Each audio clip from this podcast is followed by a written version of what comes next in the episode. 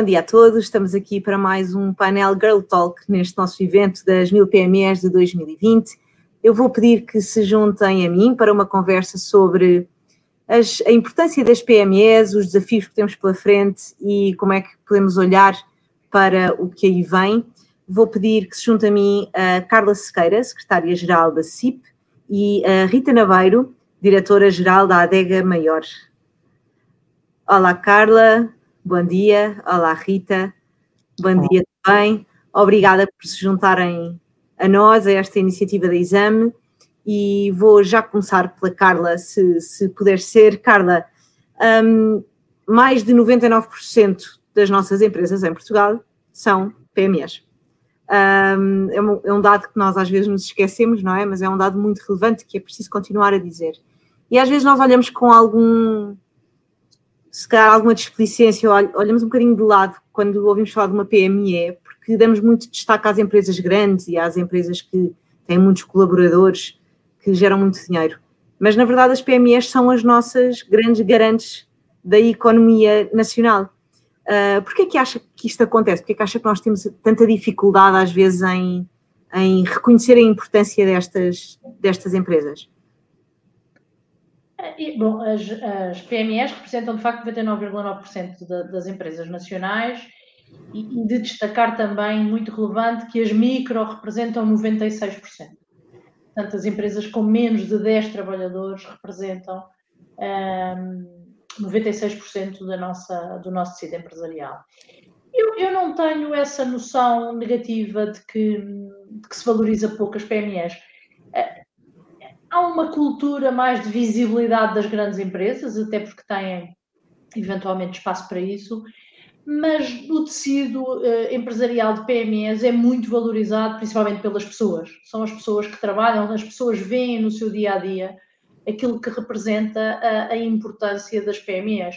Portanto, eu não teria essa visão de que são pouco valorizadas. Uh, até acho que muitas das políticas públicas são hoje viradas para as PMEs.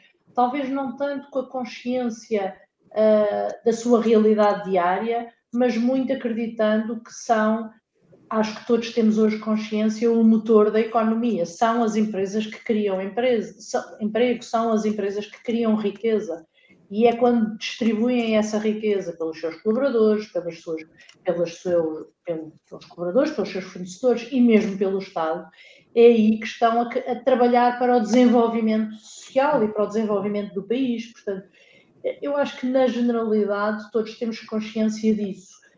Há aqui um, um pequeno desprimor, muitas vezes, por aquilo que são os valores das empresas e há uma tendência para desvalorizar o papel do empresário ou do, do, do, do, proprietário da empresa, muitas vezes, mas a nossa cultura não é essa. A nossa cultura, a cultura nacional, é uma cultura de valorizar o empreendedor. E, e disso é prova a, a Delta. já, já lá vamos, vou aproveitar só para lhe fazer uma pergunta, porque falou da visibilidade, não é?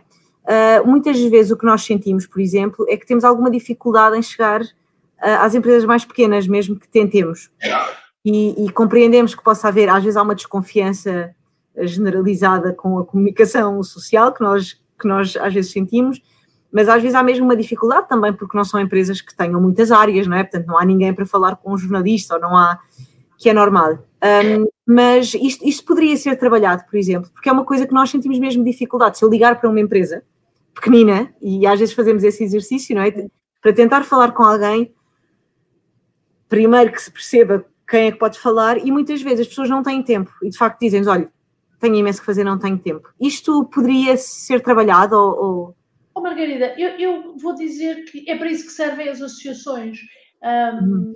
As associações empresariais estão no mercado para isso mesmo. É verdade, as empresas são muito, é o que eu digo, são a maior parte, 96% das empresas têm menos do que 10 trabalhadores. Esses trabalhadores eh, existem e os, seu, e, e os gestores das empresas existem para fazer negócio, não é? para criar valor. Portanto, não têm, de facto, muito tempo para, um, ehm, para falar, para, para se preocupar. Dito isso, é para isso que, estão, que existem as associações, é por isso que as empresas se juntam uh, e discutem muitas vezes dentro das associações aquelas que são os seus problemas E, é por isso que as associações são, de facto, as porta-vozes uh, das, das empresas e, por sua vez, a CIP, enquanto confederação, é a porta-voz de todo tudo o que é a voz das empresas e de todas as associações e de todos os setores. É mesmo por isso, é porque, de facto, as, as empresas competem de gerir o seu dia a dia e criar valor e, com isso, criar emprego e criar riqueza, não é? Uh, e depois as associações estão cá para, não só para as ajudar nesse papel, mas também para transmitir as suas preocupações. Uh, vou aproveitar para que temos aqui a Rita, que, que é responsável por uma PME, pela adega maior, uh, que vem de uma família de empresários, portanto com, com uma experiência acumulada por osmose também, porque, porque cresceu nesse meio, Rita. Um, há vantagens em ser uma PME em Portugal? Uh, também creio que podem haver algumas vantagens. Uh, antes de mais, deixem-me deixem agradecer, dizer bom dia e, e, agradecer o vosso convite para estar aqui presente. E eu tenho aqui uma, uma dupla perspectiva, de facto. Uh, por um lado, a Adega Maior faz parte de um grande grupo empresarial português. somos quase 4 mil colaboradores, não só em Portugal, mas um bocadinho espalhados pelo mundo. Uh, por outro lado, um, tem a dimensão de uma adega maior, que é uma empresa que neste momento tem à volta de 50, de 50 colaboradores, uh, e o que me permite muitas vezes perceber aqui estas duas dimensões, até porque tenho contacto com muitas pequenas e médias empresas, lá está, das tais associações uh, das quais eu faço parte, desde, posso enumerar diversas, desde, desde algumas ligadas ao próprio setor do vinho, de alguns programas de sustentabilidade, do qual nós fazemos parte, partilhamos práticas, é extremamente importante. Uh, associações e redes de empresários, por exemplo, no caso da, da rede Mulher Líder, uh, onde são partilhadas as, as melhores práticas, desafios, questões, entre uma, muitas outras redes. E, e, é curioso porque, lá está, às vezes sinto que a um, a um nível às vezes mais elevado, se calhar há cada vez, obviamente, menos tempo, o negócio tem uma outra dimensão, uh, mas sinto que é sempre muito benéfico fazer parte destas tais associações e de uma partilha uh, de informação, de conhecimento, para ajudar de alguma maneira a, a, a, dissipar algum tipo de dúvidas. Um, que muitas vezes eh, eu creio que, que nós sentimos. E, e, no caso da Adega Maior, por exemplo, nós uh, éramos um, fazemos parte de um grande grupo, mas este era um setor de atividade novo dentro do próprio grupo. O, o vinho foi algo novo, então tínhamos que aprender uh, quase do zero. Eu própria tive que aprender. E, e, foi muito importante e continua a ser muito importante haver esta tal partilha. Mas eu própria senti estes desafios iniciais de, facto, sentir que tem que se gerir o, o negócio. Uh, obviamente que há um apoio do grupo, mas não deixa de haver, ser uma empresa mais pequena, nós temos muitas vezes que repartir tarefas, ou seja, um, um colaborador tem que, tem que agregar diferente tipo de funções, ao contrário que uhum. Na grande empresa, muitas vezes há, as funções são todas elas muito mais repartidas. Então é difícil uh, quando temos que combinar uh, estas, estas diferentes atividades e eu própria já me vi, de facto, e ainda hoje o faço, uh, ainda muitas vezes temos que ser um bocadinho malabaristas, mas vamos aprendendo e aperfeiçoando esse malabarismo. Eu acho que é, é porque à medida que vamos ganhando outros responsabilidades e, e dotando as nossas equipas de, de, de maior uh, empoderamento, eu não gosto muito da palavra, mas de facto de assumindo aqui as responsabilidades e as competências, tudo muito clarificado, acho que também o gestor tem que se libertar dessas outras tarefas. Eu acho que isso faz parte do crescimento de uma empresa. Só para concluir, eh, eu digo sempre muito isto porque às vezes as pessoas esquecem-se, eh, e, citando aqui o meu avô, eh, mesmo uma grande empresa não pode achar que o é, que são grandes, um, tem que pensar que, que tem que ter trabalhar para o continuar a ser. Também a Delta começou como uma pequena empresa, uma microempresa. Foi através de muito trabalho que foi conquistando e chegando ao lugar, ao lugar uh, que conquistou. Mas isto também, obviamente, para se manter, tem que se trabalhar diariamente. E uhum. acho que esse é também o desafio. Uh, e hoje em dia, de forma crescida, que nós todos temos aqui que enfrentar. Eh, falou em malabarismo, que cola muito bem com a conversa que estávamos a ter com a Carla antes de começarmos este painel. Uh, nós falávamos neste tempo de pandemia, nós gostávamos muito de não estar a falar dela, uh, enfim, mas é impossível nos tempos que correm. Uma das características que nós temos no nosso país, que os nossos empresários já demonstraram várias vezes, é uma capacidade muito grande de responder um, a um momento crítico. Vimos isso em março do ano passado, foi preciso grande parte das empresas de repente reinventar-se e começou a fazer, a produzir outras coisas. No seu caso foi ótimo, toda a gente bebeu imenso vinho, portanto foi só mandar entregar, entregar mais vinho em casa, não é? Uh, o, o, consumo aumentou, depois temos aqueles problemas do canal Oreca e afins, mas pronto, pelo menos em casa uh, o consumo aumentou um bocadinho. Uh, mas de facto tivemos essa questão, não é? Que foi, nós vimos grande parte do tecido empresarial a reinventar-se e a, e a usar as suas linhas de produção para fazer coisas diferentes. Uh, e isto deixo às duas, que é esta agilidade que, que nós temos, um, que, que, foi tão bonita de se ver na altura, não é? E que de repente nós olhamos e dissemos, caramba, de facto, uh, como, como, as pessoas às vezes mudaram uma coisa numa máquina para produzir uma coisa tão diferente daquilo que era o que, que estavam a produzir até há, há 48 horas. Um, acreditam que vamos conseguir manter esta, ou seja, é, a capacidade nós sabemos que temos, mas esta vontade de fazer diferente, sabendo que ela provavelmente vai ser uma necessidade, não é? Isto nós estamos numa maratona, não, não fazemos ideia de quando é que vai acabar, apesar, de, apesar da esperança que, que temos com a vacina, os remédios e a primavera, enfim, mas acreditam que poderá ser uma coisa para se manter, conseguiremos manter as nossas PMEs, um, no fundo é com ânimo, eu acho que é, é com ânimo para o fazer, Oh, oh Margarida, eu, eu, sou muito. Eu, eu, tento ser otimista, aliás, foi isso que pediu no início, mas, mas não só por isso, porque eu de facto acredito que a economia uh, também vive em ciclos e, e, e transforma-se e, e renova-se, não é? E, portanto, nessa perspectiva, uh, não tenho grandes dúvidas que mais cedo ou mais tarde, e aqui é que pode estar o problema, uh, a economia vai se renovar e as empresas vão, vão conseguir voltar a crescer e voltar a, a a nascer algumas novas, outras a reinventar-se. Eu acho que a grande. Aqui, a Margarida disse uma palavra muito importante que foi a agilidade, não é? Aqui o grande tema, acho que a grande diferença para uma gestão de há 15, 20 anos atrás é o tema da adaptação à mudança. A mudança hoje em dia é muito rápida e, a pandemia veio acelerá-la exponencialmente, não é? E é aí que as empresas vão mostrar aquelas que podem ficar, as que são fortes, as que vão conseguir resistir à mudança, eh, porque se vão adaptar e, portanto, vão adaptar-se, vão, vão fazer a sua transformação digital, vão, vão fazer a sua transformação para a sustentabilidade, que não falámos e que, mais uma vez, a Delta é um ótimo exemplo, e peço desculpa, Rita, estar sempre a ir buscar a Delta e não a adega maior, mas é defeito de, talvez, de idade. e, e, e aqui adaptarem-se muito à transformação, da digitalização, à sustentabilidade. E um tema também muito importante, aliás, mais dois gostaria de destacar, o foco nas pessoas. Eu acho que isso tem uhum. sido também algo muito acelerado com a pandemia e que já era uma tendência, mas que foi uma tendência que acelerou. Portanto, as, as empresas, todas elas, ainda focaram mais as suas preocupações nas suas pessoas, não é? E, e, tal como a sociedade em geral, Uh, e depois um tema que gostava também de trazer, que é aquilo que a Rita estava a dizer, que é o tema que tem, está ligado ao que a Rita estava a dizer, que é o tema da dimensão das empresas. Uhum. Eu acho que aí pode estar o fator crítico do sucesso. A Rita disse nós somos uma pequena empresa, mas estamos num grande grupo.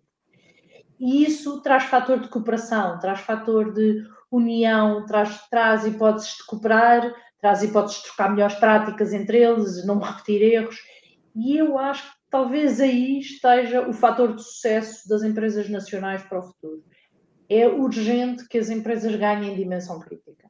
Cada vez mais o mercado não é um mercado nacional, é um mercado global e para conseguirem competir no mercado global, as empresas têm que ter dimensão. Dimensão de qualquer uma forma, ou unindo-se em, unindo em grupos empresariais, eh, como a Rita mostrou, ou, ou, ou fazendo fusões, ou encontrando soluções que lhes permita ganhar escala para competir. Porque aí também se tem visto que, na, que a gestão, há melhor gestão quanto maior, são, quanto maior é a dimensão das empresas. Naturalmente, porque há mais escala, não é? Há mais hipóteses dessa gestão ser feita com, com, com flexibilidade e com, e com rigor. E a adaptação à mudança só vai ser possível, a meu ver, nesse, com esse enquadramento.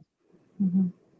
Rita, não sei se quer acrescentar alguma coisa neste tema. Oh, não, eu, eu, acrescento e de facto é, faz um, quase um ano agora, não é? Que todos nós acabamos por lidar, ter que lidar com esta incerteza e, e de facto adaptarmos primeiro à escala e aquele choque de não sabermos bem o que fazer e depois de repente reagir, não é? E, e tentar nos, tentar nos reinventarmos a, a, a, cada, a cada semana, não é? Primeiro, acho de facto, e falando aqui da pandemia, havia aqui uma preocupação uh, muito grande, que era a questão da saúde, a saúde e, e colocar aqui, eu, eu, acho que este foi um, um fator fundamental conquistar a confiança, ou seja, em primeiro lugar, preocupar-nos com a saúde dos nossos colaboradores, das suas famílias, das nossas próprias famílias, e eu acho que este ponto foi crítico e continua a ser crítico para, porque de alguma maneira, conquistar e mantermos essa tal união, porque eu acho que sentimos isso e, aliás, vê-se um pouco o clima que, que, que atualmente estamos aqui a atravessar quando a confiança começa a ser minada. Não é por acaso que creio que houve agora um recente estudo que disse que uh, os políticos perderam um bocado a confiança agora nesta fase final do ano, início do ano, uh, mas que muitos dos CEOs acabaram no índice, no índice de, de confiança uh, de crescer.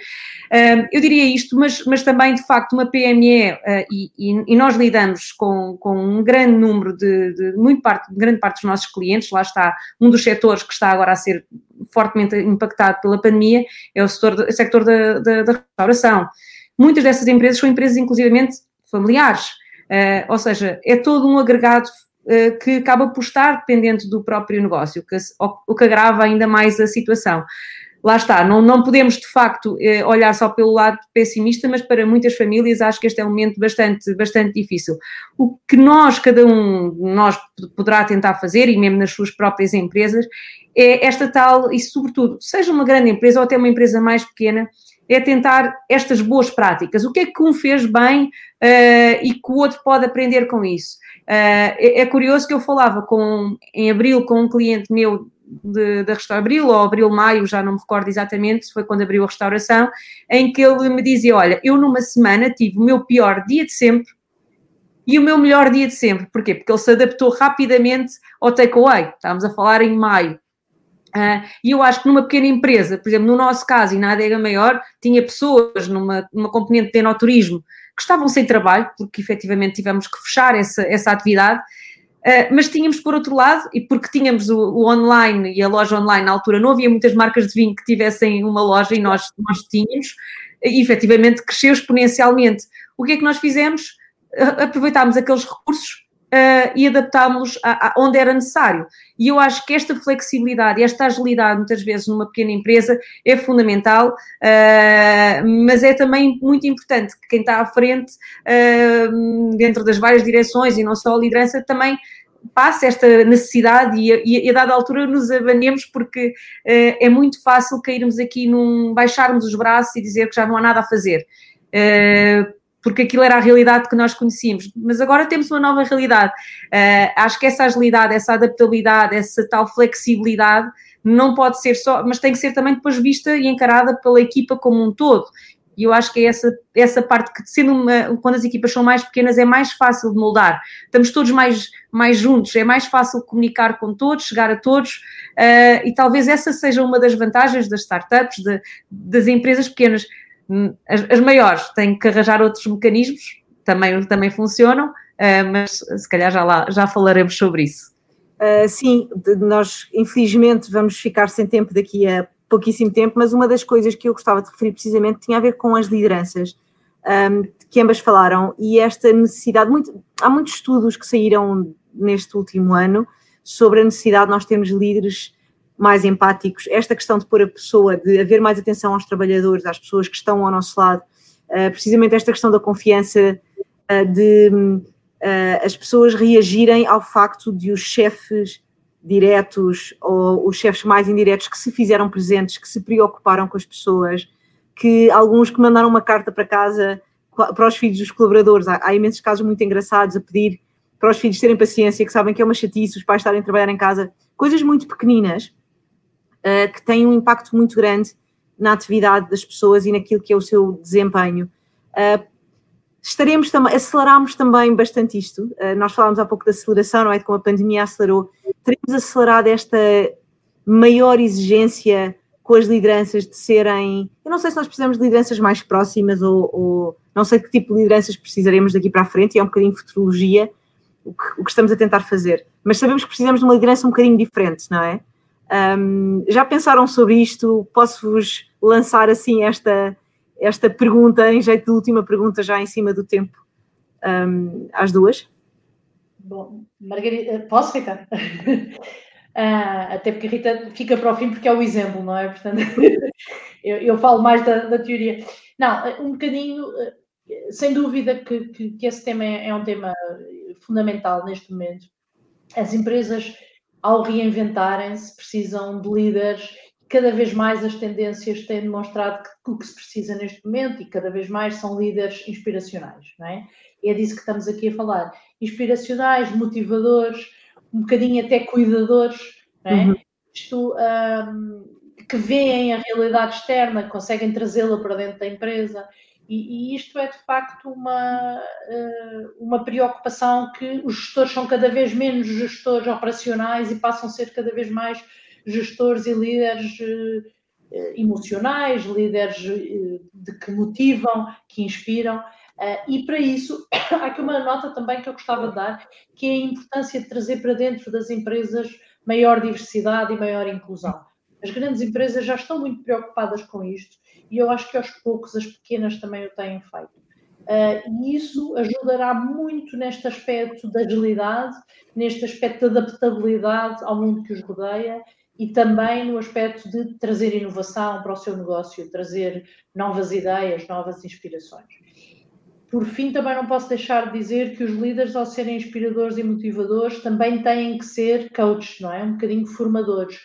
E por isso, e se calhar nas PMEs em Portugal, o que eu destacaria neste momento como política pública mais importante seria a aposta na formação. Uhum. Formação das empresas, dos seus colaboradores, dos seus empresários, dos, dos líderes. A formação será, sem dúvida, um fator decisivo para o sucesso a digitalização e a formação serão os dois pontos, talvez, que eu destacasse aqui, que devem ser preocupações essenciais dos líderes uh, na gestão das suas pessoas. Muito bem, obrigada. Rita. Bem, eu, eu, diria que, que de facto, mais do que nunca, eu acho que eu, eu tenho um estilo de também, se calhar, de liderança próxima. Uh, nós até brincávamos que era a empresa do, do, dos beijinhos, e de facto a pandemia veio obrigar-nos a encontrar novas formas de proximidade. Uh, foi muito importante e eu acho que este é um ponto que, que eu acho que se vai manter, uh, reforço da comunicação, da comunicação positiva, reforço da transparência do momento que estamos a viver, seja ele do ponto de vista uh, de saúde, económico, eu acho que isso obrigou a, a, reforçar todo o eixo da comunicação por outros, por outros meios, não quer dizer que o líder, por outro lado, tem que dar o exemplo. Eu não posso pedir nada a alguém da minha equipa que eu própria não, não possa fazer. Uh, e tendo equipas muitas vezes no terreno, porque há equipas que podem estar em teletrabalho, mas depois outras que não estão, que têm que estar em, em, em regime presencial. Ou seja, mostrar. E eu acho que essa parte também mostra empatia, mostrar também alguma vulnerabilidade. Uh, acho que aí, se calhar, uh, eu não gosto muito de falar a questão por género, mas naturalmente as mulheres acabam por ter um lado mais cuidador. Uhum. Uh, e, e, e, se calhar nesta, neste, neste momento de pandemia é extremamente importante uh, mostrar que nos preocupamos, uh, por um lado também com a nossa saúde, mas acima de tudo com a saúde de todos e passar a mensagem que todos nós temos que fazer a, a nossa parte, porque, e isto foi sempre uma mensagem que eu tenho vindo a repetir desde o início. por outro lado, um, acho que, que, de alguma maneira estas lideranças, e eu acho que sempre vivi uh, com, com uma pessoa em casa que nos passou um, um, exemplo pela sua maneira de ser, pela maneira de fazer, e uma vez mais, uh, durante este período, também continuou a ser essa, essa, essa luz que também, de alguma maneira, nos vai, nos vai guiando. Mas, por outro lado, momentos como estes obrigam-nos a chegarmos à frente e obrigam-nos a, a, a, ter aqui um, um, uma, uma, uma uma ação uh, também de alguma coragem, eu acho que a palavra não é, não, não é, não é despropositada, de alguma coragem, e depois, de alguma maneira, nos reinventarmos e continuarmos quando achamos que já estamos cansados, assumimos que talvez estamos cansados, mas logo a seguir levantarmos e, e, e, continuar a caminhar em frente, uh, porque há um desafio novo. Eu costumo dizer, uma, uma, frase, só para se calhar concluir, uma frase do Mandela que eu, que eu uso muito, uh, e às vezes até em reuniões de equipa, um, ehm, e ele, ele diz que depois de, de subires uma grande montanha, vai, só vais perceber que traz uma outra montanha ainda maior para escalar. E eu acho que precisamente isto é uma boa metáfora para o momento em que estamos a viver. Achávamos que já tínhamos chegado aqui ao, ao, ao pico desta, desta montanha com o ano passado que tivemos e agora estamos aqui a, a, a perceber que ainda o desafio uh, cresceu, uh, cresceu e, e, e, que de facto obriga-nos a uma resiliência maior uh, e obriga-nos a dar um exemplo uh, e um otimismo uh, e perseverança, porque eu acho que é, é, é, é muito importante e passar uhum. isto a todos, aos que trabalham connosco, aos nossos clientes, aos nossos parceiros, uh, dar esse exemplo positivo é, é fundamental. Rita, muito obrigada. Nós tínhamos assunto para ficar aqui pelo menos durante mais uma hora. Uh, infelizmente não, vai, não vamos poder fazê-lo, falamos noutra altura certamente. Rita, Carla, muito obrigada pela vossa presença aqui connosco neste evento, obrigada pelas vossas ideias, pelas, vo pelas vossas reflexões encontrarmos em breve. Obrigada. Muito obrigada. Aproveitar, entretanto, para agradecer a todas as pessoas que estão aqui connosco, nos estão a acompanhar e convido-vos agora a assistir ao último bloco de entrega de prémios deste nosso evento anual. Até já.